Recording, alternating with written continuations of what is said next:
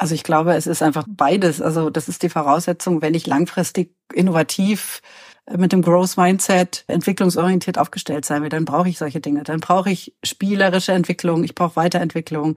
Humor ist eine Facette davon, Humor kann dazu beitragen. Wir brauchen die psychologische Sicherheit. Wir brauchen alle diese kulturellen Komponenten. Und ich bin da total davon überzeugt, dass wenn wir das nicht haben, dann werden wir nicht als Organisation dauerhaft nicht bestehen können in der Welt, so wie sie jetzt ist. Das ging früher. So, der Gedanke kümmern wir uns drum, wenn wir mal nicht arbeiten. Nee, umgekehrt. Das ist genau umgedreht. Und jetzt ist das die Grundvoraussetzung für gute Arbeit.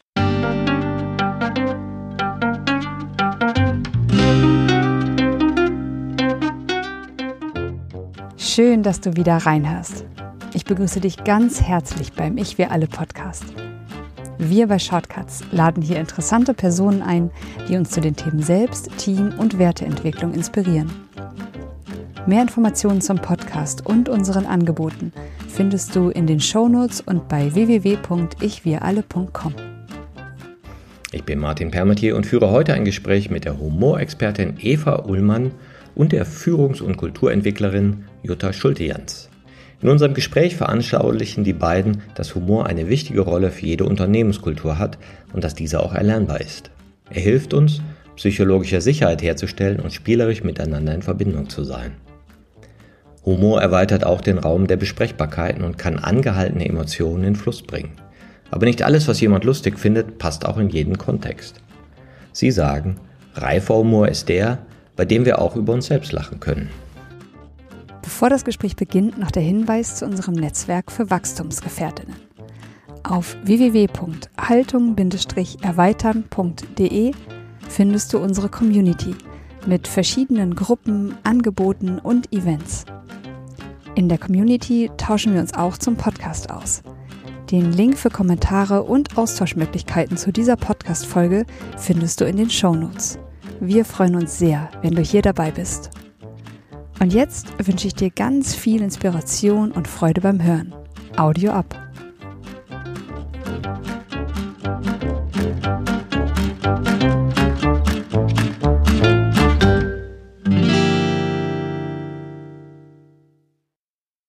Hallo, hier bei Ich für alle. Ich habe heute zwei Gäste da. Und zwar die Eva. Sie ist Humorexpertin. Uti Jutta. Sie ist Expertin für Kulturgestaltung. Aber vielleicht sagt ihr selber was zu euch, weil das sind beides Rollen, die ja vieldeutig gedeutet werden können. Eva, was ist eine Humorexpertin? Eine Humorexpertin beschäftigt sich hauptberuflich tatsächlich mit Humor. Und das kann man sich immer nicht so richtig vorstellen, weil die Leute auch denken, ich erzähle den ganzen Tag Witze oder ich stehe den ganzen Tag auf Bühnen und man würde jetzt von einem Depressionsexperten nicht erwarten, dass er selber depressiv ist oder dass er ganz depressiv Menschen macht, sondern man erwartet sich Handwerkszeug. Und das ist in meiner Arbeit ähnlich. Also natürlich möchte ich unterhalten, aber ich möchte auch, dass Menschen über ihren eigenen humorvollen Fingerabdruck genauer Bescheid wissen. Da sind wir gespannt. Und Jutta, wir kennen uns ja schon länger. Du bist ja auch mal in unserer Ausbildung zur Haltung gewesen. Und wir haben auch schon mal einen Podcast zusammen gemacht. Da ging es um dein UCN-Netzwerk. Sag doch ein bisschen was den Hörern zu dir. Genau, UCN-Netzwerk, äh, da knüpfe ich an. Das ist ein Netzwerk von Organisationen, die sich auf die Fahne geschrieben haben, Firmenkultur, Unternehmenskultur zu beeinflussen im Sinne von Menschlichkeit, Augenhöhe und Wertschätzung und den ganzen Menschen sehen. Und das ist auch das, was mich, meine Arbeit beeinflusst, was im Kern von meiner Arbeit ist, in Organisationen, in Unternehmen zu gehen und Menschen in ihrer Entwicklung zu begleiten und gleichzeitig damit eben die Kultur und das Miteinander und die Interaktion zu beeinflussen. Und das habe ich selber lange Jahre, 28, in einem großen Konzern erlebt und mitgestaltet.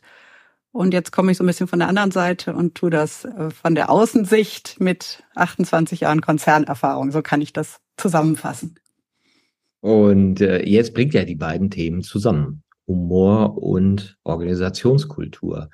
Eva, gibt es denn da Zusammenhänge? Also wie siehst du die Beziehung zwischen Humor und Organisationskultur oder was sind auch die Impulse, die du da gibst?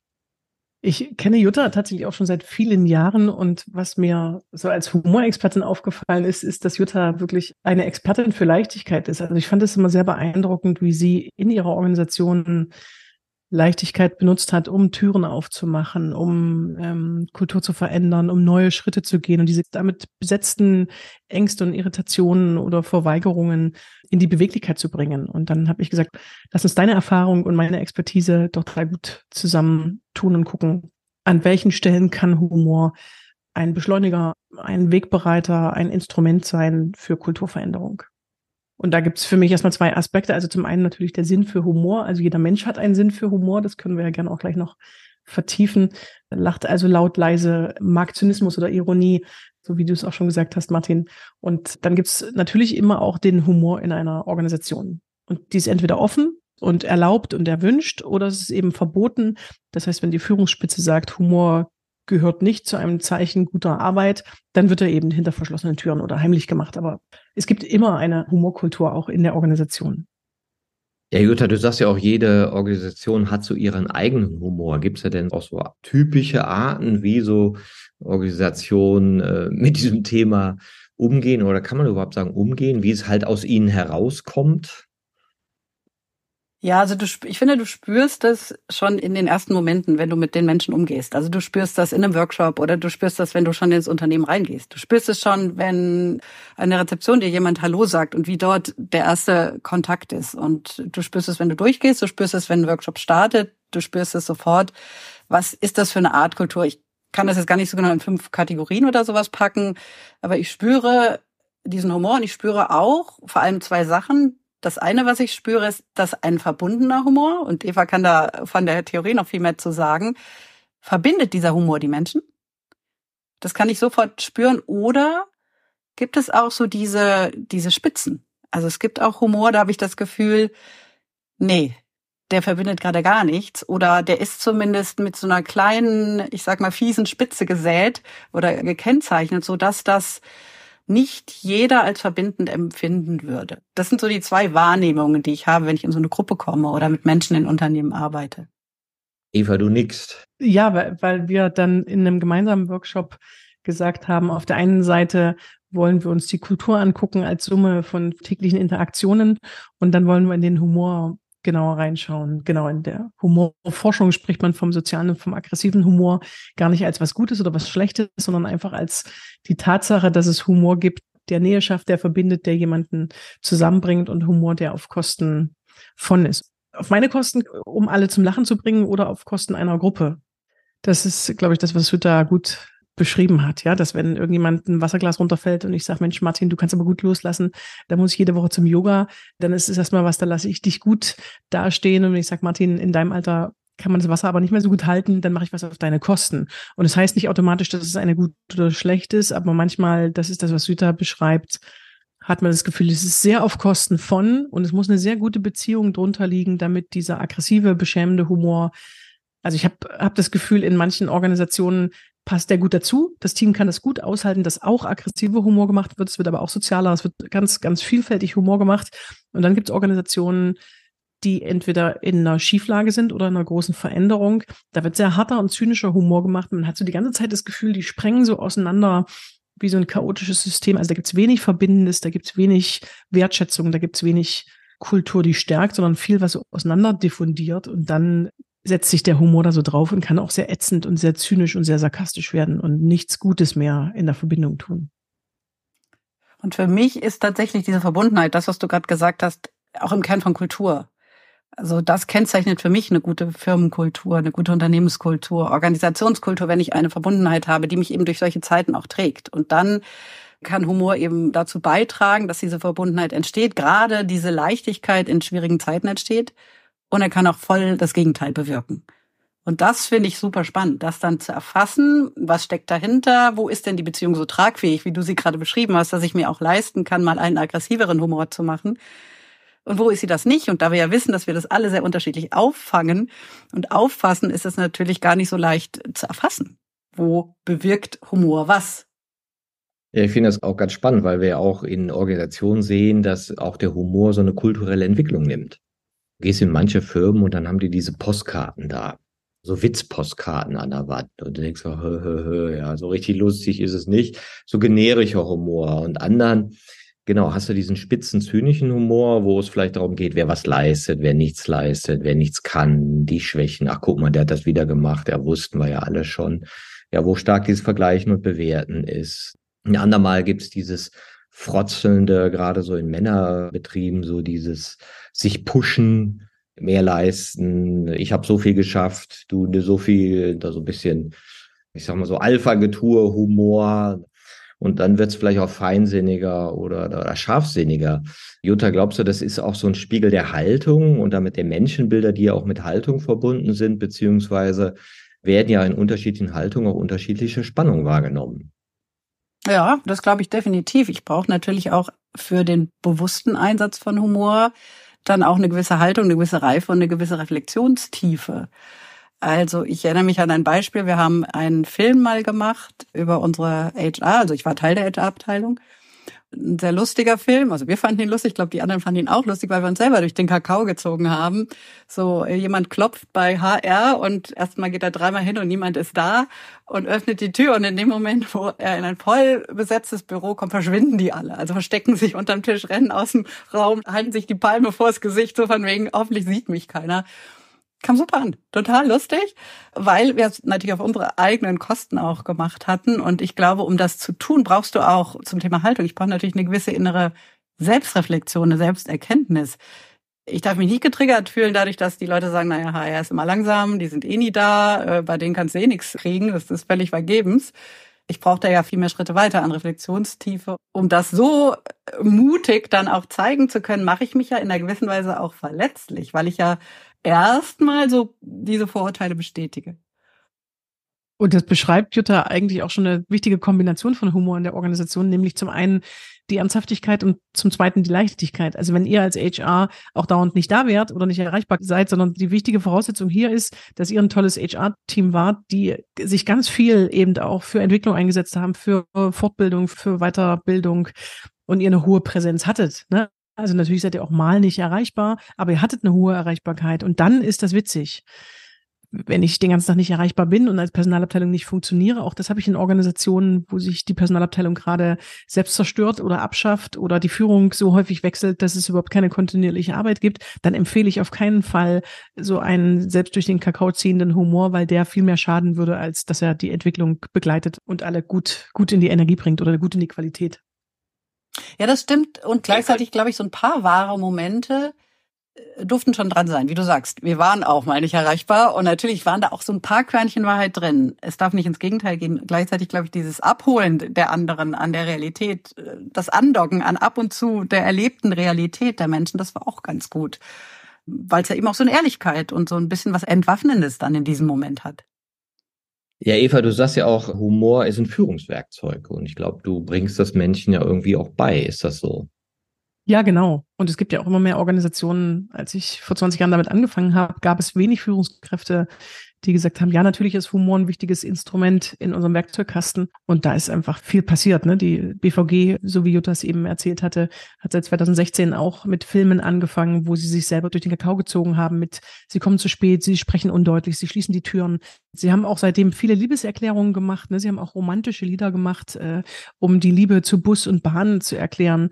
Und diese Irritation, diese Überraschung bewusst zu benutzen, das halte ich für ein ganz wichtiges Führungsinstrument. Das muss jetzt gar nicht nur Marketing oder Unternehmenskommunikation betreffen, sondern es kann natürlich auch äh, vom Betriebsrat rausgehen oder eine interne Kommunikation sein. Rockemore, ein Schuhhersteller, hat zum Beispiel eine Plakatierung zu Frauen in Führungsetagen gemacht und sie haben eine rosa Plakatfarbe gewählt und haben gut aussehende Männer in schicken Anzügen mit High Heels auf diesem rosanen Plakat dargestellt.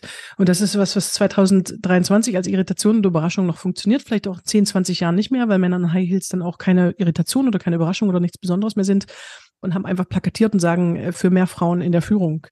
Und Humor oder Irritation als Instrument heißt immer, ich arbeite mit Übertreibung oder ich arbeite mit merkwürdigen Bildern. Also ich bringe Dinge zusammen, die so nicht zusammengehören. Und das bewusst zu machen, weil bei aller Zufälligkeit passiert natürlich Humor in Organisationen auch ganz viel unabsichtlich und ist schön, weil es einfach passiert, ohne dass man es lange plant. Aber als Führungsinstrument heißt es für mich auch einen bewussteren Einsatz. Nicht nur alles dem Zufall zu überlassen. Kann man das denn lernen? Ja, das ist die, das ist die heilige Frage. Nein, natürlich nicht. Ja, unser Humor ist genetisch festgelegt auf unserer DNA. Dem ist jeder Mensch ausgeliefert. Den hat man dann von seinen Eltern geerbt und da kann man auch nichts dran ändern. Da würde dir jeder Rheinländer zustimmen. ja, genau, genau, genau. Es hält sich auch dieses Klischee, das ich ja inzwischen für sehr veraltet halte. Aber ich erlebe natürlich auch den ganzen Tag dieses Klischee, Deutsche hätten keinen Humor. Ich erlebe einfach wirklich viele Menschen und, und ganz schöne, humorvolle Fingerabdrücke. Ich habe mich da schon sehr lange von verabschiedet, aber das hält sich wirklich sehr hartnäckig. Ne? Deutsche haben keinen Humor, Humor kann man nicht trainieren. Und an diese Glaubenssätze müssen wir natürlich auch ran ich bin sehr überzeugt oder wir sind sehr überzeugt, dass man das trainieren kann und das runterzubrechen und zu sagen, was ist eine ganz einfache sprachliche Übung, wo eine Gruppe schnell ins Lachen kommt? Was ist eine einfache Übertreibungsübung, wo schnell geschmunzelt wird? Was ist eine paradoxe Übung, wo man lachen muss und dann in die Reflexion zu gehen? Das ist eben Teil unseres handwerklichen Jobs auch für Humor meets Corporate Culture gewesen. Kannst du uns die wissen lassen, diese drei Übungen? Jetzt bin ich total neugierig. Unterschiedlich. Also manche Übungen sind aus dem Improvisationstheater, wo drei Leute zum Beispiel in einer Eheberatung sind. Also Jutta und ich wären, würden zu dir in eine Eheberatung kommen, Martin, und wir dürfen jede nur ein Wort sagen. Und dann stellst du uns eine Frage, ne, und sagst, warum sind Sie denn hier? Und dann müssen wir zusammen einen Satz bilden. Ich bin hier, weil mein Mann Flöhe hat und ich kann halt nicht wissen genau, was Jutta sagt, ja. Also weil ich darf nur ein Wort sagen. Das ist so eine Übung, da muss man kein Humorexperte sein, da muss man auch nicht besonders lustig sein. Die wird einfach schnell in einer Gruppe amüsant, schnell geschmunzelt, gelacht und dann kann man gut gucken, warum war das jetzt witzig, warum war das zum Schmunzeln, weil es eine Überraschung gab, weil es eine Irritation gab, weil ich gar nicht alles bis zum Ende planen konnte. Ähm, was tust du, so eine andere Übung, da machst du eine Haushaltstätigkeit und ich frage dich, Martin, was tust du? Und du, wenn du zum Beispiel bügelst, darfst du alles sagen, nur nicht bügeln. Das ist so eine Dissoziationsübung. Also du darfst nicht assoziativ arbeiten, sondern wir versuchen Dinge zusammenzubringen, die so nicht zusammengehören. Für mich eine ganz handwerkliche Übung ist eine Gegenständeübung. Du nimmst dir ein Telefon oder ein Glas Wasser und ich frage dich, Martin, dein Beruf als Berater, warum ist der wie ein Glas Wasser? Warum ist der wie ein Tisch? Warum ist der wie ein Baum? Warum ist der wie ein Lichtschalter? Und dann merkt eine Gruppe ganz schnell, dass diese ungewöhnlichen Verbindungen sehr merkwürdig sind. Und das kann so eine Basis von Humor sein, in die man dann Sachen bewusst oder absichtlich weiterentwickeln kann. Das finde ich total spannend, weil ja auch in der Entwicklungspsychologie geht es ja genau darum, unter anderem Dinge, die du separat fühlst, in rollengebundene Teilpersönlichkeiten, ja, da sehe ich das so, da sehe ich das so, das gleichzeitig fühlen. Ja, also was weiß ich, das typische Eheberatungsthema im Business-Kontext, wo alle, hö, hö, hö, hö, ja, kenne ich. Aber reden wir ja normalerweise nicht drüber. Also es gibt ja diese eine Bewegung, fühle Dinge, die du normalerweise nicht fühlst und fühle die Diskrepanz, ja, damit du das neu deuten kannst. Und diese Energie, die dann kommt, haha, die lässt ja einen lachen. Und das andere ist ja Dinge sagen, die man sich sonst nicht traut zu sagen. Also den Raum der Besprechbarkeiten erhöhen, dass etwas gesagt wird mit Humor, was im System als ungesagt vorhanden ist, aber auf dem so eine emotionale Ladung ist. das ist ja dann oft so diese Kicherenergie, die dann sofort rauskommt. Ne? Genau, das wäre für mich dann der nächste größere Teil, das humorvolle Spiegeln, ja, dass jemand nicht bei mir am Seminar sein möchte oder eine Irritation mit dem Kollegen hat oder von der Schärfe der Kommentare der Kollegin entsetzt ist. Und was wir dann oft machen, ist, das liebevoll ein bisschen zu erhöhen, ja, und sagen, äh, der Kurt guckt gleich so, als würde er Anke umbringen. Äh, Moment, ich muss kurz mir einen, einen Panzer anziehen und dieses leichte, aber sehr zugewandte und liebevolle Erhöhen das finde ich spannend, dass du das die Besprechbarkeit erhöhen nennst. Ja, das ist eine gute Formulierung für das, was da dann äh, passiert, weil wir in so Sachen reinstechen. Also nicht psychoanalytisch, nicht therapeutisch, ne, sondern im, im Sinne einer Organisationsentwicklung, dass wir so liebevoll reinpieksen in Dinge, die wir im Raum sehen. Das machen wir sowieso alle als Trainerinnen, als Berater. Aber das kann man mit Humor natürlich nochmal, ist es ein bisschen mehr Schmiermittel, weil dann das jemand besser annehmen kann als wenn es immer so ganz getragen und strukturiert und eins nach dem anderen ist. Ja, sondern eher so ein bisschen dreckig zwischendurch. Ja, aber Jutta, du wolltest, glaube ich, noch was ergänzen. Ja, genau. Also mir gefällt dieses liebevoll, weil ich glaube, die Haltung zählt. Habe ich da eine liebevolle, zugewandte Grundhaltung bei den humorvollen Interventionen? Und im Seminar, wenn wir das dann so erleben und alle probieren das aus, dann bist du eben in dem Moment in deinem Erleben voll drin. Also die Leute, die sich darauf einlassen, die spüren das, da bist du im Flow, da bist du im Spielerischen, da bist du im Experimentellen, da bist du so mittendrin und dann dieses Reflektieren, danach, ähm, was habe ich denn da erlebt? Also das finde ich einen ganz schönen ähm, Erlebnisweg, den ich dort gehe, zu sagen, ich erlebe erstmal was Humorvolles, auch wenn es am Anfang vielleicht ein bisschen komisch ist und es nicht so eine Übung ist, die ich äh, genau kenne.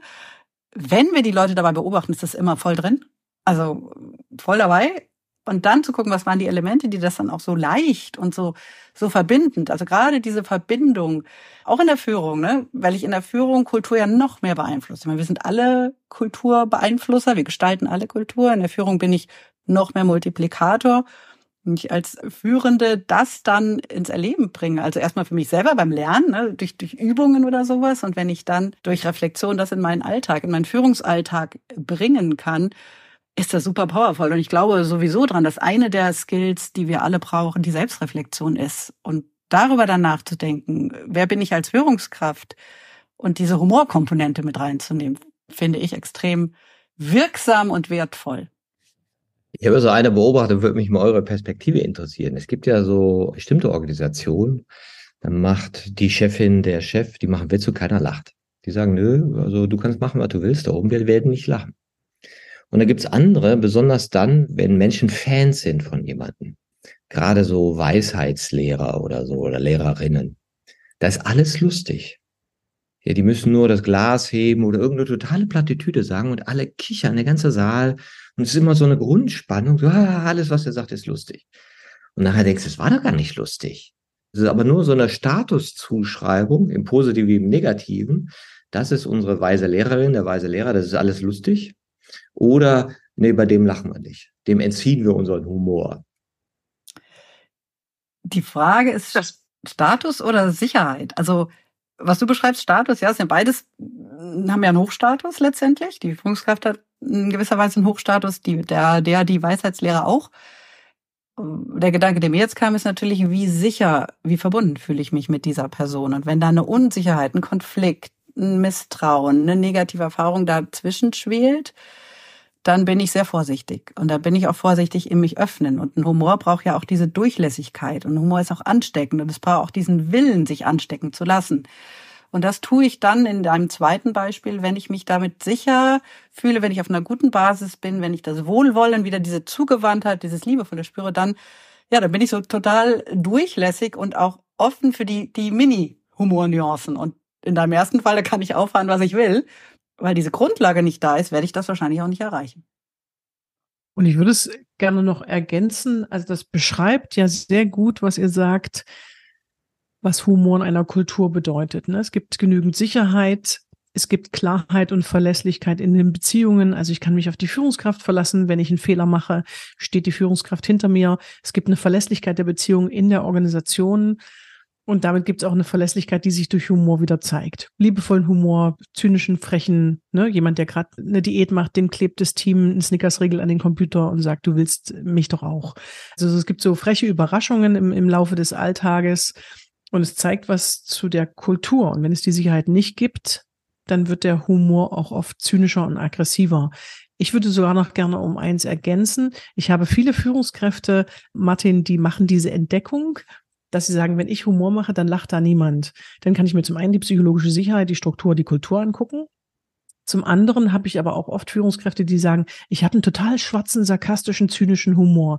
Und ich habe gemerkt, das versteht mein Team nicht. Also bin ich dann zu der Konsequenz gekommen, dass ich den Humor weglasse. Die haben also auch die Erfahrung gemacht, dass über ihre Witze nicht gelacht wird, weil er eben zu hart und zu aggressiv ist, was für sie als Person, was für sie als Fingerabdruck total legitim ist.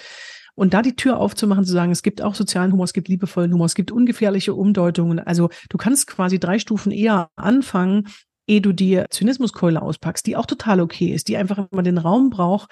Und wenn dein Team gerade in einer starken Veränderung ist, die KI ihre Jobs ersetzt, das Unternehmen sich neu positioniert, dann können die mit diesem aggressiven Humor in der Zeit weniger anfangen, als wenn sich seit 20 Jahren nichts verändert, ihr ganz unbeweglich ein Top-Produkt macht, sich das Team ganz sicher ist, ganz viele langjährige Beziehungen, wenig Fluktuation, wenig Wechsel. Dann kann auch aggressiver Humor oft mehr leben. Nur in der, in der Krise, in der Veränderung da lassen ihn dann die Führungskräfte oft weg, weil sie nicht wissen, was die Alternative oder die Ergänzung ist. Und da die Tür weiter aufzumachen, das finde ich geht sehr einfach. Und da sind wir wieder beim Thema Selbstreflexion. Das muss ich ja erstmal merken. Ich muss mir erstmal diese Diskrepanz, die du gerade beschrieben hast, die muss ich erstmal merken, da muss ich erstmal drüber nachdenken und dann kann ich mir bewusst werden, auch wieder, was sagt denn diese Art von eher schwarzem, zynischen, aggressiven Humor über mich?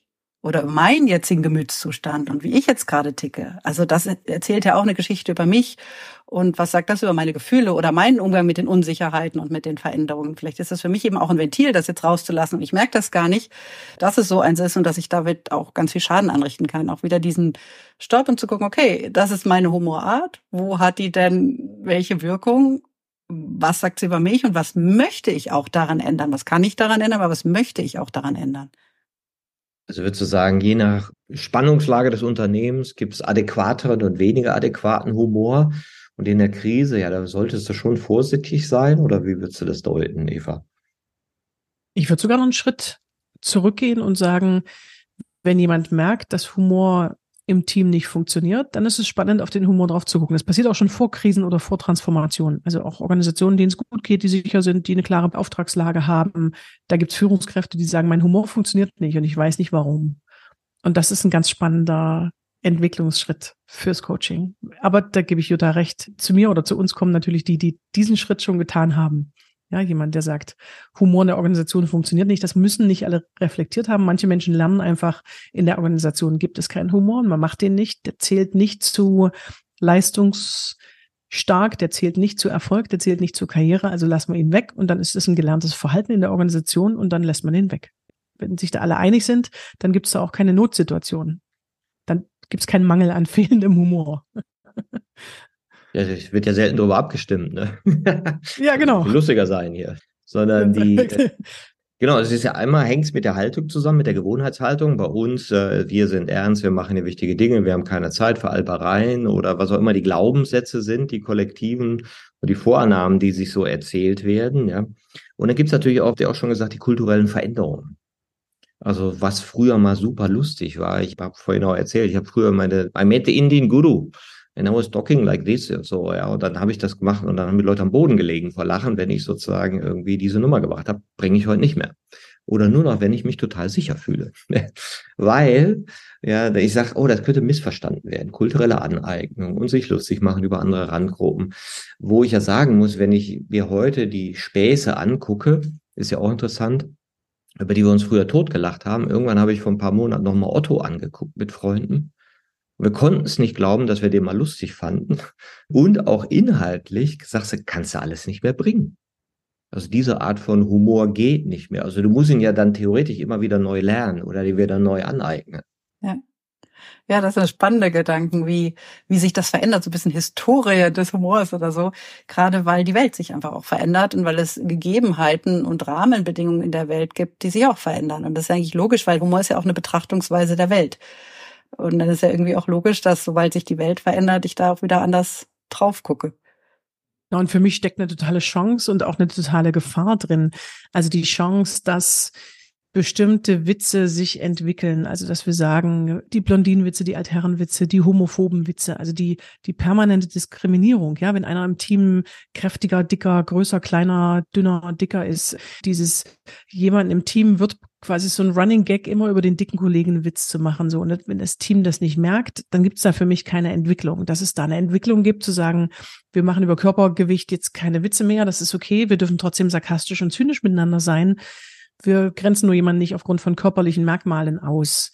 Das ist für mich die Chance, also dass Humor eine Evolution hat, dass er besser wird, dass er interessanter wird, dass wir vielleicht auch mal wegkommen von so Blondinen und äh, homophoben Witzen. Und auf der anderen Seite sehe ich die Gefahr der totalen Humorlosigkeit.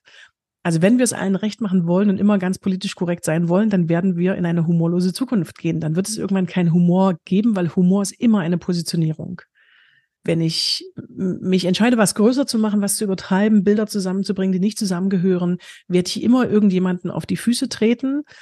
Trotzdem kann Humor besser werden, da bin ich auch sehr überzeugt. Aber es ist immer ein, ich gehe auf eine bestimmte Gedankenwolke, ich gehe auf eine bestimmte Emotionswolke. Wenn ich in einer großen Organisation der Geschäftsführung klar machen will, der sagt, gendersensible Sprache ist nicht notwendig, wir benutzen äh, die männliche Form und vereinfachen das, wir können keine komplizierten Lösungen, sage ich, okay, äh, dann gehe ich in die nächste Führungskräftetragung, sage ich, schönen guten Tag, mein Name ist Eva Ullmann, ich bin ja eine Frau, ich verwende also die weibliche Form und die männliche Form ist einfach mitgedacht. Und dann spreche ich die ganze Zeit von der Geschäftsführerin, von der Abteilungsleiterin, von der Expertin, von der Trainerin, von der Beraterin. Und dann kommt der Geschäftsführer hinterher zu mir und sagt, äh, Frau Ullmann, jetzt haben Sie die Männer aber ein bisschen diskriminiert. Da ich, ach so, das ist ja interessant. Und da habe ich mich für eine Form entschieden. Die ist nicht politisch korrekt, sondern ich habe mich tatsächlich einfach nur für eine Form entschieden, die zu mir passt und die etwas verdeutlicht. Das ist eine Provokation, das ist eine liebevolle Provokation, da tue ich erstmal keinem weh. Es ist eine einzige gendersprachlich sensible Lösung, die habe ich ausprobiert, die habe ich vorgeführt und dadurch ist was entstanden, was ich durch viele Reden überhaupt nicht hätte erreichen können. Nämlich, dass jemand sagt, ah ja, wenn man nie von den Männern spricht, dann benachteiligt man hier was. Und dann sind alle viel bereiter zu sagen, okay, wie wollen wir das denn neu? Es soll nicht umständlich sein, es soll einfach sein, aber Sprachsensibilität hat auch was tatsächlich mit der Bezeichnung zu tun, mit der wir von Menschen oder von Berufen oder von Gruppen sprechen. Jetzt bist du ja Expertin. Jetzt würde mich ja mal total interessieren, gibt es da Trends, siehst du Entwicklung? Und jetzt fand ich auch, dass du gesagt hast, naja, wenn wir mal politisch korrekt sind, dann sind wir nicht mehr lustig. Kenne ich ja auch das Vorurteil, aber ist das so oder diese Vorannahme? Also braucht's dieses Element des Unkorrekten? Oder kann man auch unkorrekt sein, also Dinge zusammenbringen, ohne äh, dass das direkt wieder in diesen alten Mustern sein muss? Siehst du da Tendenzen, Trends? Also zum einen wird mehr Humor bleiben, als wir denken. Also wir machen ja seit Millionen Jahren Humor. Das ist tatsächlich nichts, was wir erst seit 20 Jahren machen. Das heißt, die Übertreibung, die Andeutung, die Umdeutung, die Inkongruenz, die merkwürdigen Bilder, das ist schon was, das hat auch Heinz Erhard und Otto gemacht. Das macht auch eine Anke Engelke und ein Eckart von Hirschhausen. Die benutzen schon auch dieselben Humortechniken, aber der Kontext hat sich eben auch verändert. Ne? Oder wir gucken genauer drauf und das finde ich ja auch gut, zu sagen, bestimmte Beleidigungen oder bestimmte Beschämungen sagen, humorvoll wollen wir nicht mehr. Wir wollen gern über was anderes Humor machen. Also ein Trend, Dinge lustig zu machen, die erstmal niemanden gleich verletzen. Das ist auf jeden Fall was, was sicherlich noch stärker sich entwickeln wird. Der Trend, politisch immer korrekt sein zu wollen, ist auch was, was sehr stark wird. Also ich habe auch das Gefühl, die jüngeren Generationen lassen lieber den Humor weg, als jemanden zu benachteiligen oder sich über jemanden lustig zu machen. Da fehlt ganz oft diese Tür, dass es einfach auch Humor gibt, der jemanden gut dastehen lassen kann. Ja, dass wenn ich sage, Martin, ohne dich könnte ich nicht leben, Jutta, ohne dich wäre mein Leben auch trostlos. Also so übertriebene Komplimente, mit Komplimenten jemanden gut dastehen lassen. Das ist einfach so eine Tür, die, die kann man ja noch aufmachen. Aber das wird ein Trend sein, dass wir sagen, wir lassen lieber überall den Humor weg, damit wir niemanden diskriminieren. Und auf der anderen Seite wird es aber immer auch Humor geben. Das ist ja was sehr anarchisches. Ja, das lässt sich nicht einpacken, das lässt sich nicht verbieten, sondern es wird immer aus allen Ritzen, also egal wie dicht ich ein Haus mache, Humor wird immer aus allen Ritzen herauskommen. Und ich denke, bestimmte Humorarten, Humortechniken, Übertreibung, Andeutung, Umdeutung wird es immer auch geben was ich mir ja natürlich erhoffe oder was ich wünsche oder was ich mit Organisationen ganz viel arbeite, ist dieses gute Nutzen von Humor. Also L'Oreal hat einen Lippenstift genommen, der war ganz drin, dann war ein Stückchen draußen, dann war er ganz draußen und drunter haben sie diese Prozentzahlen geschrieben, 10, 20, 30 Prozent. Dann war der Text daneben, bei 30 Prozent Frauen in Führungsetagen erhöht sich die Produktivität eines Unternehmens um 15 Prozent. Das ist so, da benutze ich meinen Produkt. Ein Lippenstift hat erstmal nichts mit Frauen in Führung zu tun und benutze es für eine geschickte Verbindung. Also dieses geschickte, eingesetzte Humor, das wir jetzt in Marketingkampagnen, auch in Unternehmen sehen, davon hoffe ich mir natürlich noch viel mehr, weil das einfach sehr abwechslungsreich nochmal Themen auf den Punkt bringen wird. Und was ich spannend finde, ist, dass ich glaube, in Werbung und Marketing gab es das schon viel länger was jetzt mir mehr begegnet, ist, dass es nochmal so einen anderen Bezugsrahmen in Unternehmen, nämlich Richtung Kultur und Richtung bewusst machen, dass das auch ein nicht nur aus Versehen entstehendes Ding oder, oder Werkzeug oder Haltung oder Tool ist, sondern dass das eine wirkliche Bedeutung hat, wenn man am Ende über Unternehmensergebnisse redet. Also die psychologische Sicherheit, das ist so ähnlich. Das ist ja im Kern der Kultur ist diese psychologische Sicherheit. Wie gehen wir alle miteinander um? Da gibt es gewisse Bereiche, auf die ich gucke. Dann kann ich gucken, wie gut ist mein Unternehmen da aufgestellt, wie sicher fühlen sich denn die Menschen, trauen sie sich Fehler zu machen, trauen sie sich über die Fehler zu reden.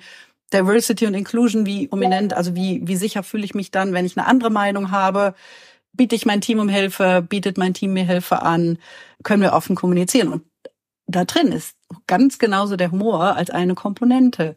Und da kann ich natürlich gucken, ich kann das bewusst schaffen, wenn ich die Erkenntnis habe, und das hatte man vor fünf oder zehn Jahren noch nicht, dass psychologische Sicherheit keine Gänseblümchenwiese oder Ringelpiez mit anfassen ist oder etwas, das machen wir mal, wenn wir mal Zeit haben. Wir sind ja jetzt operativ tätig, wir müssen jetzt Ergebnisse erzielen, sondern ich weiß, das steht im Kern von Kultur, von zwischenmenschlicher Interaktion. Und am Ende kommen dann, wenn ich daran ganz, ganz viel gearbeitet habe und das bewusst hergestellt habe, die guten Ergebnisse.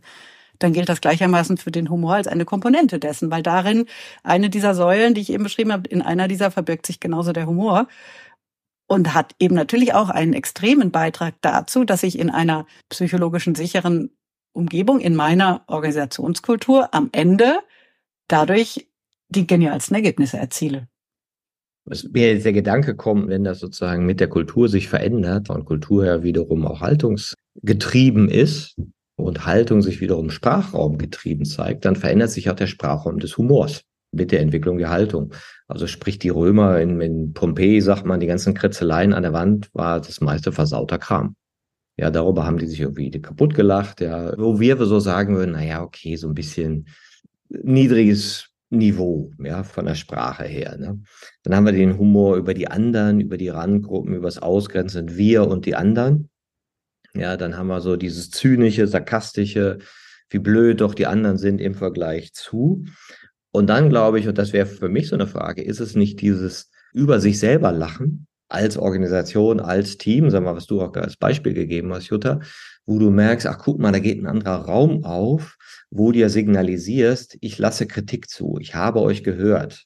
Und ich habe gehört, ja, hm, ihr habt da recht, wir sind oft nicht erreichbar. Ne? Wir können uns auf die Schippe nehmen und dann kommt wahrscheinlich noch irgendeine andere Botschaft dazu. Also dieses über sich selber lachen verlangt ja auch eine Metaperspektive gegenüber sich selber einnehmen zu können und sich von außen betrachten zu können.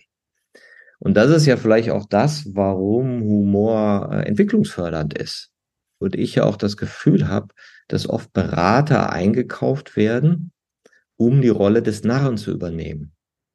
Einer, der möglichst von außen mal drauf guckt und wenn es gut läuft mit Leichtigkeit und Humor, den Spiegel vorhält. Und der Schritt, den Humor in die Kultur zu integrieren oder zu sagen, wir haben das im Leitbild, wir haben das auf unserer Werteliste, ne? wenn wir als Team arbeiten, sagen wir, Humor darf ein fester Bestandteil sein, ist dann ja den Humor von dem Hofnarren oder von dem Externen auch in das Team, also die Verantwortung in das Team zu geben und zu sagen, wir dürfen uns durch den Kakao ziehen, wir dürfen übertreiben, wir dürfen es in irgendeiner Form wegnehmen vom Realistischen, ob wir damit uns selber und andere gut dastehen lassen oder nicht. Das ist Experimentierphase. Also Humor als Kultur oder Humor als Haltung heißt für mich auch nicht, wir machen jetzt den perfekten Humor. Ja, als Maschinenbauunternehmen, als ÖPNV, als Organisation. Wir sind ab morgen total perfekt, sondern Humor als Haltung heißt für mich, die Organisation erlaubt auf einer sehr offenen Ebene, dass Humor benutzt werden darf, dass damit gespielt werden darf, dass da Fehler gemacht werden und dass man sich dann Feedback gibt und sagt, das ist mir jetzt gerade hier eine Spur zu hart, ich möchte das gerade nicht, ich finde das für die Präsentation super. Also dieses differenziertere Feedback geben und diese Reflexion, die du gerade beschreibst, Martin, das zuzulassen, das heißt für mich dieser große Schritt Humor als Haltung oder als Wert hat bei uns in der Organisation einen Stellenwert. Es darf nicht nur der Chef, es dürfen nicht nur die Mitarbeiter, er ist nicht hinter verschlossenen Türen, sondern es ist was ganz Offenes, über das reden wir, da geht es nicht um Perfektionismus, sondern um, es darf einfach da sein und es ist Bestandteil unserer Organisation. Eva und ich träumen immer so von dieser Weiterbildung als Humorbotschaft. Das kam mir gerade so in den Kopf, so dass Menschen in Unternehmen diese Botschaft, die du gerade so wunderschön beschrieben hast, reintragen und auch natürlich dann das volle Mandat haben, das zu tun. Mit allen Facetten, mit dem Ausprobieren, mit wie kann man Humor lernen, mit einem Humorcheck, mit Humor auf allen Ebenen. Also wirklich Humor als Kulturkomponente, äh, besprechbar machen, um auch mit Martins Worten zu reden.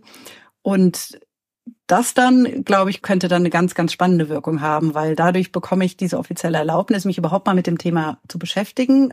Du kannst einen Humortag im Unternehmen machen, du kannst Humortrainings machen, du kannst aber auch Teams befähigen, über den eigenen Humor nachzudenken. Also du kannst das auf so vielen Facetten machen. Du kannst darüber nachdenken, Leute in die Reflexion bringen, was hat Humor mit unserer Kultur zu tun, im Team oder auch in der Organisation oder in der Führung. Ich als Führender wie humorvoll ticke ich denn, wo richte ich Schaden an, wo bewirke ich Gutes und, und, und. Also unzählige Facetten und das finde ich einen super schönen Gedanken. Da werden natürlich auch viele Firmen noch auch noch jetzt drauf gucken und sagen, was, was, was wollt ihr, Humorbotschafter?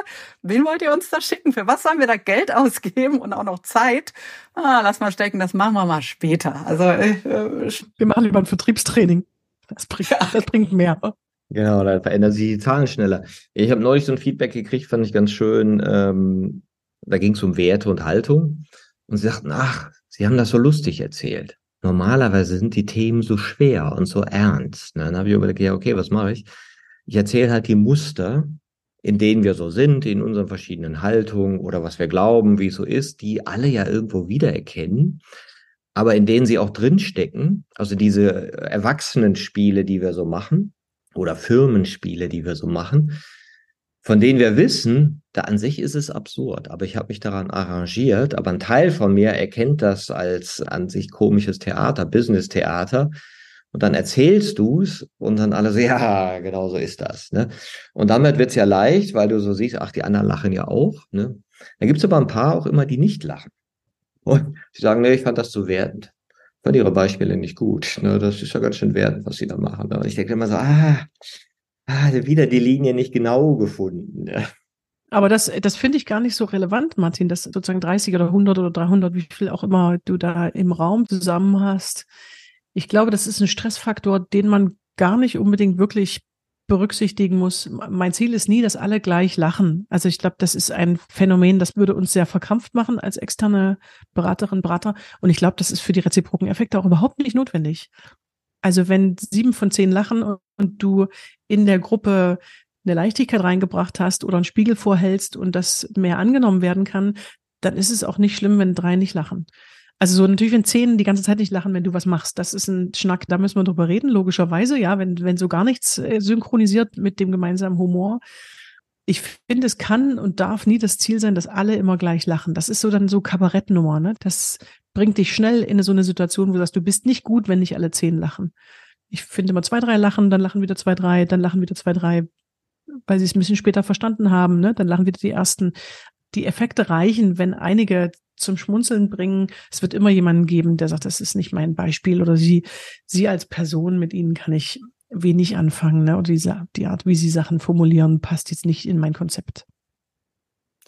Und das ist ja auch, wenn ich mir gerade an Konstruktivismus und an die Tatsache denke, dass wir eh unsere eigene Welt uns ja schaffen und interpretieren. Also wenn du jetzt das Beispiel bringst und machst humorvolle Bemerkungen, jeder, jede interpretiert das ja komplett unterschiedlich. Und es ist absolut nicht machbar, dass alle lachen. Weil es ist absolut nicht machbar, dass das alle gleich interpretieren im Sinne von, ach, das ist ja jetzt lustig. So ist die Realität in der Kommunikation ja auch. Es ist ja manchmal ein Wunder, dass sie überhaupt funktioniert, weil das, was ich sage, wird von allen Menschen unterschiedlich aufgefasst und darauf reagieren sie wieder. Also insofern finde ich, da brauchen wir natürlich auch eine Gelassenheit und auch hier wieder, was wir vorhin schon hatten. Wenn ich dann grundsätzlich eine zugewandte Haltung spüre, dann kann ich auch damit leben, dass ich meinen Witz nicht so witzig fand. Schwierig wird's, wenn ich mich dann durchgehend eine Stunde lang kritisiert fühle. Ich glaube, dann wird's wird's richtig schwierig. Aber so, ja, das ist, glaube ich, die Realität, mit der wir einfach alle leben. So ist Kommunikation. Ich finde deine Frage, Martin, dieses, was finden Sie an mir lustig? Was bringt dich wirklich herzlich zum Lachen? Das finde ich eine Reflexionsfrage, die könnte ich jedem Jahr sowohl Kunden als auch meinem Team stellen. Oder die finde ich spannend mit euch zu diskutieren. Wann findest du mich komisch? Was muss ich machen? Äh, Augen aufreißen, eine Geschichte erzählen, eine Geschichte aus meinem Privatleben erzählen, eine Geschichte aus dem Business, ja, im Zug, vielleicht die Geschichte mit meinem Mann an der Spülmaschine, aber ich bin im Moment zum Beispiel sehr vorsichtig mit, wir teilen uns Erziehung und auch Jobs äh, sehr paritätisch und natürlich gibt es mal eine Spülmaschinengeschichte, wo mein Mann sagt, du hast es nicht ordentlich eingeräumt, aber so der Klassiker ist, er kocht, äh, ich räume bestimmte Sachen auf. Bei uns gibt es jetzt nicht dieses, äh, die Frau in der Küche macht was und dann ist der Witz so. Aber wenn ich drei Geschichten erzähle, wo mein Mann meine Hausarbeit kritisiert, bin ich ganz schnell in dieser Klischeekiste zu sagen, ah ja, Sie machen die Hausarbeit, Ihr Mann macht das nicht, ist sehr interessant. da will ich überhaupt gar nicht rein. Also das ist überhaupt nicht mein Punkt. Ja, das, äh, wenn ich aber zu viel von diesen Hausgeschichten mache, dann kann das schnell passieren. Deswegen gucke ich immer, dass es eine gute Mischung ist aus Business und aus Privat. Ja. Und ich glaube, die Mischung macht es dann auch, dass ich die Verbindung erzeuge, weil ich möchte Verbindung damit erzeugen. Das ist ja so mein Grund, ne, diese Leichtigkeit, die Verbindung. Ich erinnere mich an eine Situation, wo es sich für mich ganz schrecklich disconnecting, also wirklich jede Verbundenheit abgebrochen angefühlt hat. Ich habe äh, Sprachen studiert und war für ein Studiensemester in Madrid äh, Spanisch und konnte schon, also dachte ich zumindest ganz gut Spanisch und war im Kinofilm. Und das war eine Komödie. Ich habe diese ganzen Witze alle nicht verstanden. Und ich sitze in diesem Kino, alle lachen sich scheppig drumrum, wirklich, das ganze Kino lacht und du sitzt da und in dem Moment ist noch nicht mal das Lachen ansteckend gewesen, weil ich habe auf diese Leinwand gestarrt, habe mit jedem Satz wieder versucht zu verstehen, was sie da sagen und konnte aus sprachlichen Gründen jetzt diesmal nicht mich mit diesem Humor verbinden. Und das war so ein Gefühl, wo ich denke, das ist wahrscheinlich das Gefühl, was Menschen haben, wenn sie sich dann mit einem Humor nicht verbinden können und wie sehr trennend sich das anfühlt und wie einsam du dich dann auch in so einem Moment fühlen kannst, wenn du eben nicht Teil dieser, sagen wir mal, Humorgemeinschaft bist. Auch das sollten wir dann, glaube ich, berücksichtigen, dass wir eben durch den Mix die verschiedenen Angebote möglichst wenig solche Momente bei Menschen schaffen, weil dann bewirkt das alles andere als psychologische Sicherheit und Verbundenheit und Kulturförderung. Ist ja auch nochmal interessant, ne? was diverse Teams angeht, wie sehr das mit Muttersprache zu tun hat und wie viel Gefühl jenseits der Sprache da mitschwingt. Es ist ja so, wie lange braucht es, bis du Witze in einer anderen Sprache machen kannst? Als ich in den 80ern in den USA gelebt habe, war auch immer die Wahrnehmung von anderen von mir ganz anders, weil meine deutsche Witzigkeit überhaupt gar nicht rüberkam.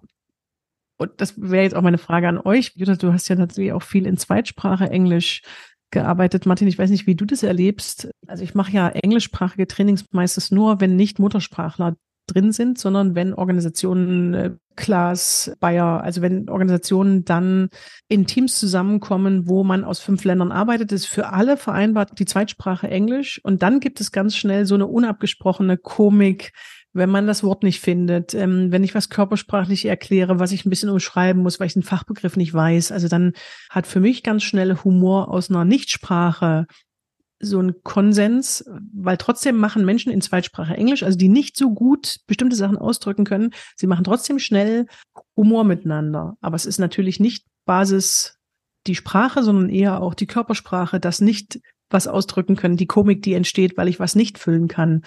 Ich weiß nicht, wie ihr das erlebt in Organisationen, die internationaler sind.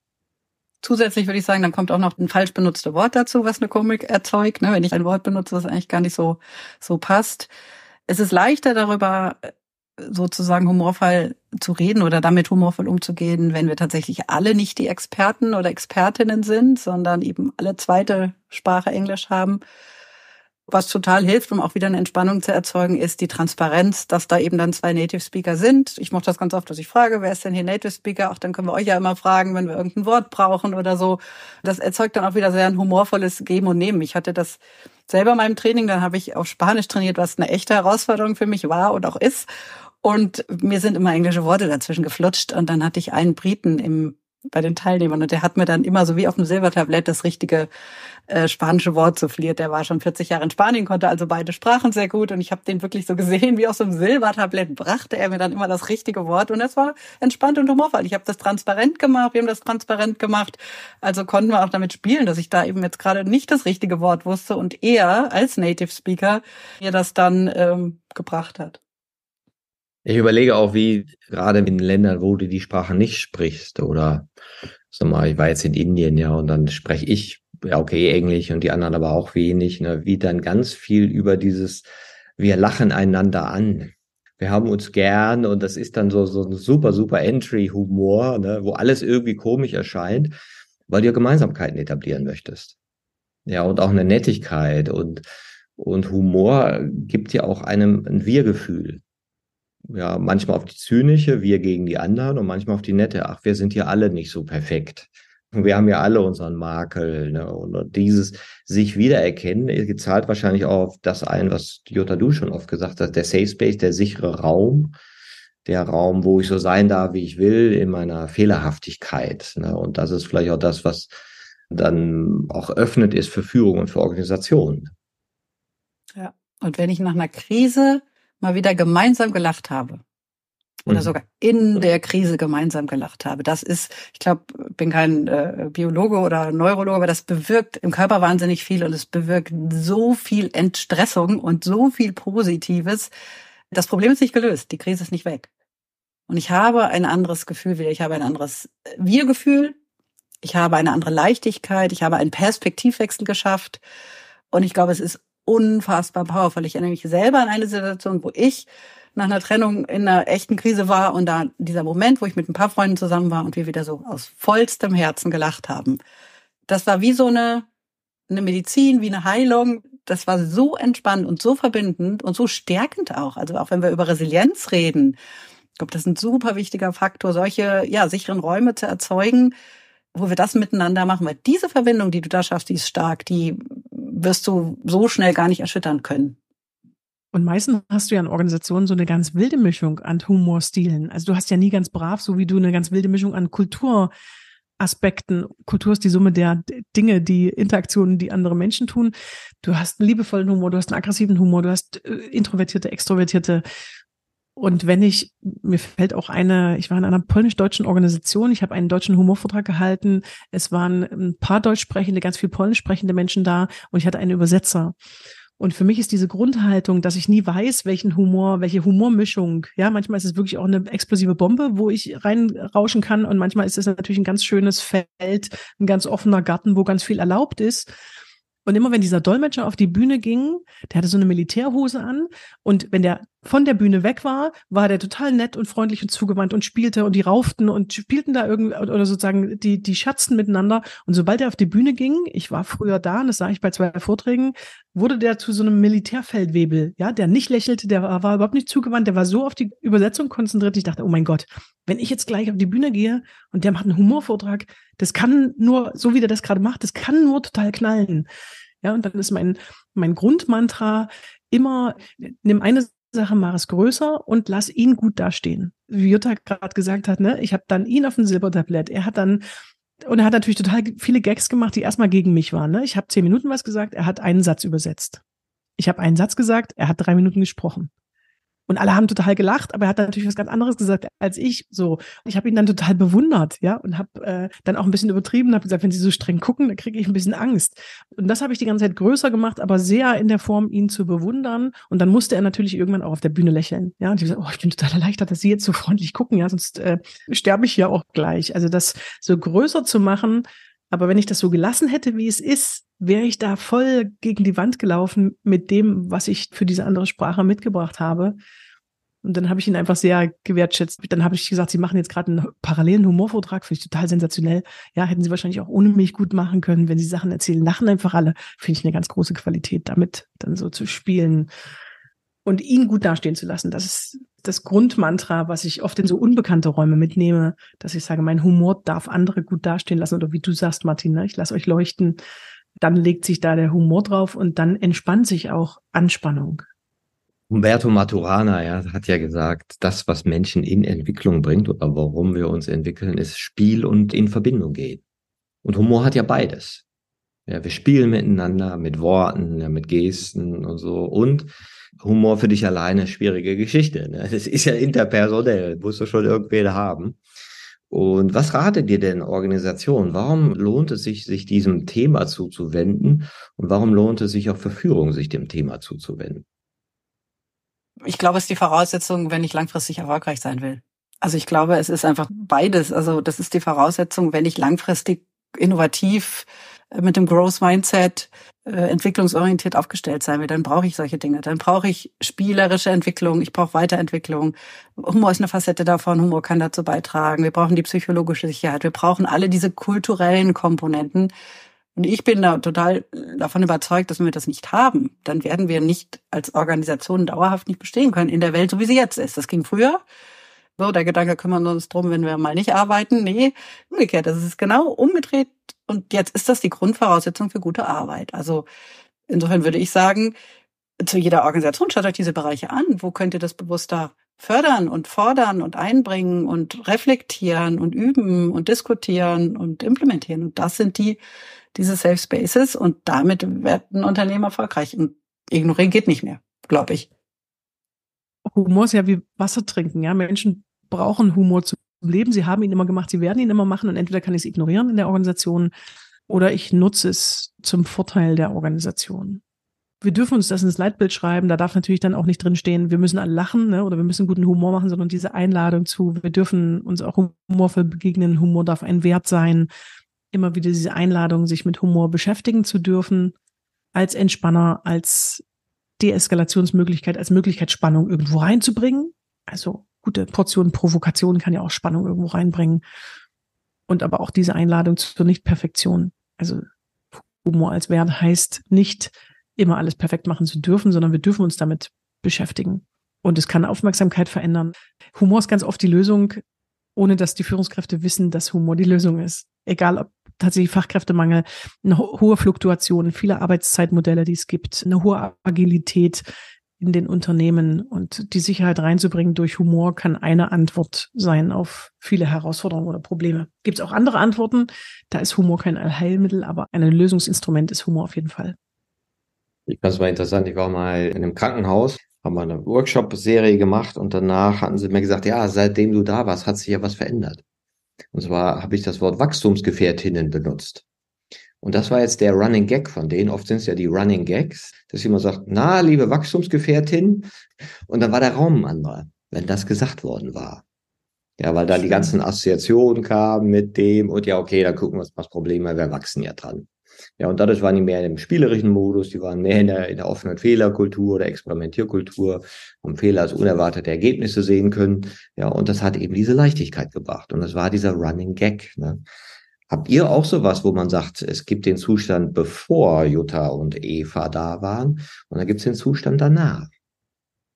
Ja, und das ist aber unterschiedlich groß. Also ich habe manchmal Führungskräfte in, in einem Vortrag sitzen, die einen Vortragsimpuls hören und dann, wo unglaublich viel aufgeht. Also ich glaube, da war schon ganz viel vorher da und dann geht viel auf. Ich hatte jetzt letztens eine Führungskraft in einem großen Regionalentwickler, 22.000 Mitarbeiter, wo sie als Personalerin reingekommen ist, wo sie sagt, ich habe so gemerkt in eurem Seminar, dass ich den Humor ich bin ein ganz humorvoller Mensch und ich hatte ihn aber wenig an der Oberfläche. Ja, der musste wirklich auch viel wegstecken und ich möchte dem wieder mehr Raum geben. Ich habe ganz viel, ich benutze es nur nicht. Und da müssen wir dann wenig machen, weil das ist so so einmal eine Stunde oder einmal zwei Tage und dann passiert da ganz viel im Laufe der nächsten Monate. Und dann habe ich natürlich aber auch Führungskräfte, die sagen, wenn sie in unser Seminar kommen, Frau Immann, erzählen Sie nicht meiner Frau und meiner Tochter, dass ich da bin. Ja, die halten mich nämlich für total humorlos und ich werde nie so humorvoll sein wie die. Den dürfen Sie jetzt nicht verraten, dass ich auch noch in einem Humortraining bin. Und dann gehen die raus, dann war das so eine Feedbackrunde und da hatte diese eine Führungskraft hatte so eine große Moderationskarte und da stand so klein Übertreibung drauf. Und er hatte so für sich als ein Typ, der total introvertiert war, der sich als wenig äh, Smalltalk-fähig, so wenig gesellig erlebte und trotzdem hatte der so zwei, drei kleine, wirklich schöne Schritte für sich getan, und diesen Glaubenssatz im Seminarraum gelassen, dass er überhaupt keinen Humor hat und fing da jetzt an, wo ich sage, das finde ich dann auch spannend, dass der kleine Schritte macht. Der hat natürlich nicht so ein Riesenfeedback, der hat dann auch nicht 20 äh, humorvolle Präsentationen, sondern der nimmt für sich mit, er kann auch Humor, er wird das nie so machen wie seine Frau und seine Tochter, aber er geht kleinere Schritte und hat da viel Lust drauf, das auszuprobieren. Und das Öffnende und das Verbindende, das kann ich unterstützen. Ich bin ja, ich bin jetzt ja nicht im Sinne als klassisch Humortrainerin, dass ich Humortechniken trainiere. Wenn es bei mir um Kultur und psychologische Sicherheit geht, dann nutze ich das als Haltung, nutze es durch meine Art, also der Sinn für Humor. Und was ich dann ganz oft spüre, ist eben, was du gerade gesagt hast, dieses Öffnende, dieses Verbindende, dass die Leute sagen, oh, das ging so tief, ich habe ganz viele neue Kenntnisse über mich gewonnen. Wir haben uns so miteinander verbunden. Also das schönste Feedback, was ich mal hatte, war, bei einem Teamworkshop, wir haben dann gar nicht mehr gemerkt, dass du da warst. Also dieses, diesen Raum aufmachen, Menschen in Verbindung bringen, dann aus dem Weg und das eben durch diese humorvolle, zugewandte Haltung, dass dann diese Entwicklung beginnen kann, weil das so, so ein Türöffner ist. Und in der Führung dieses Bewusstsein zu schaffen und Menschen in diese Reflexion zu bringen, finde ich so wertvoll. Es gibt mittlerweile ja sogar auch Studien darüber, dass Menschen, die mit Humor führen, da gibt es eine höhere Mitarbeiterbindung und ein höheres Mitarbeiterengagement. Also auch zu deiner Frage von vorhin nochmal, Martin, dass warum sollten Firmen denn äh, über sowas nachdenken? Naja, das sind ja zwei wahnsinnige Faktoren, wenn es um Mitarbeiterbindung und Mitarbeiterengagement geht. Und wenn ich weiß, wenn ich eben mit dieser äh, öffnenden, humorvollen Art führe, dann wollen Menschen mir folgen. Dann brauche ich nicht irgendwelche äh, autoritären äh, Dinge auszupacken, muss keine Powerkarten spielen, sondern Menschen sind dann gerne in meiner Gesellschaft. Sie sind gerne mit mir zusammen. Sie, sie hören mir gerne zu. Also folgen nicht im, im, im hörigen Sinne, sondern folgen im, im authentischen, im, im attraktiven. Ja, ich bin im wahrsten Sinne des Wortes dann attraktiv für andere. Und das zu merken, ich glaube, das ist ganz spannend. Ja, danke. Dann hoffe ich, Eva und Jutta, dass ihr vielen Menschen genau diese Türen öffnet und der Humor in Unternehmen, in Führungskultur einziehen kann und ihr noch viele Menschen dazu inspiriert. Und ich danke euch. Ja, total gerne. Und wir hoffen, dass alle so reflektiert sind wie du, Martin, dass äh, wenn man merkt, der Inder funktioniert nicht mehr, dann nehme ich das humorvolle Spiegeln und mache was anderes größer. Den Schritt, das was nicht mehr funktioniert, nicht dazu führt, dass man sagt, den Humor lasse ich weg, sondern ich probiere was anderes aus. Das finde ich eine schöne Neugier und auch zu sagen, Humor grundsätzlich funktioniert, was ganz viele Beraterinnen auch so ganz intuitiv oder auch viele Personaler haben das so intuitiv, dass sie sagen, Humor funktioniert. Vielleicht müssen wir nur ab und zu was Neues, Humorvolles ausprobieren. Ich glaube auch nicht, dass der Ozean des Humors irgendwann mal trocken sein wird. ich danke euch. Danke, Martin. Danke für deine Einladung, Martin.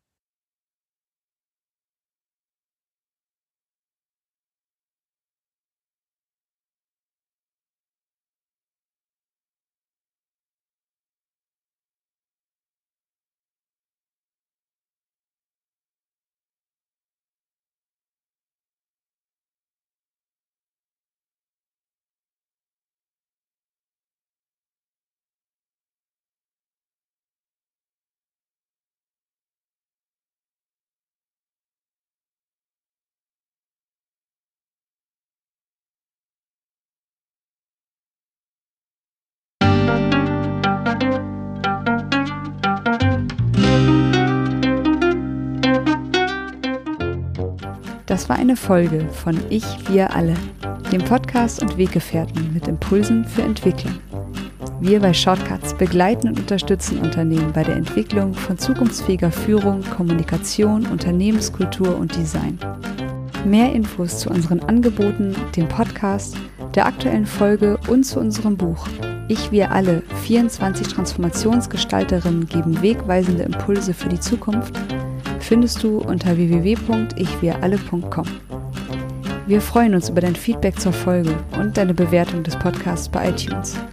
Bitte stell uns gerne Fragen zum Podcast und noch Vorschläge für Themen und Interviewpartnerinnen, die dich interessieren würden.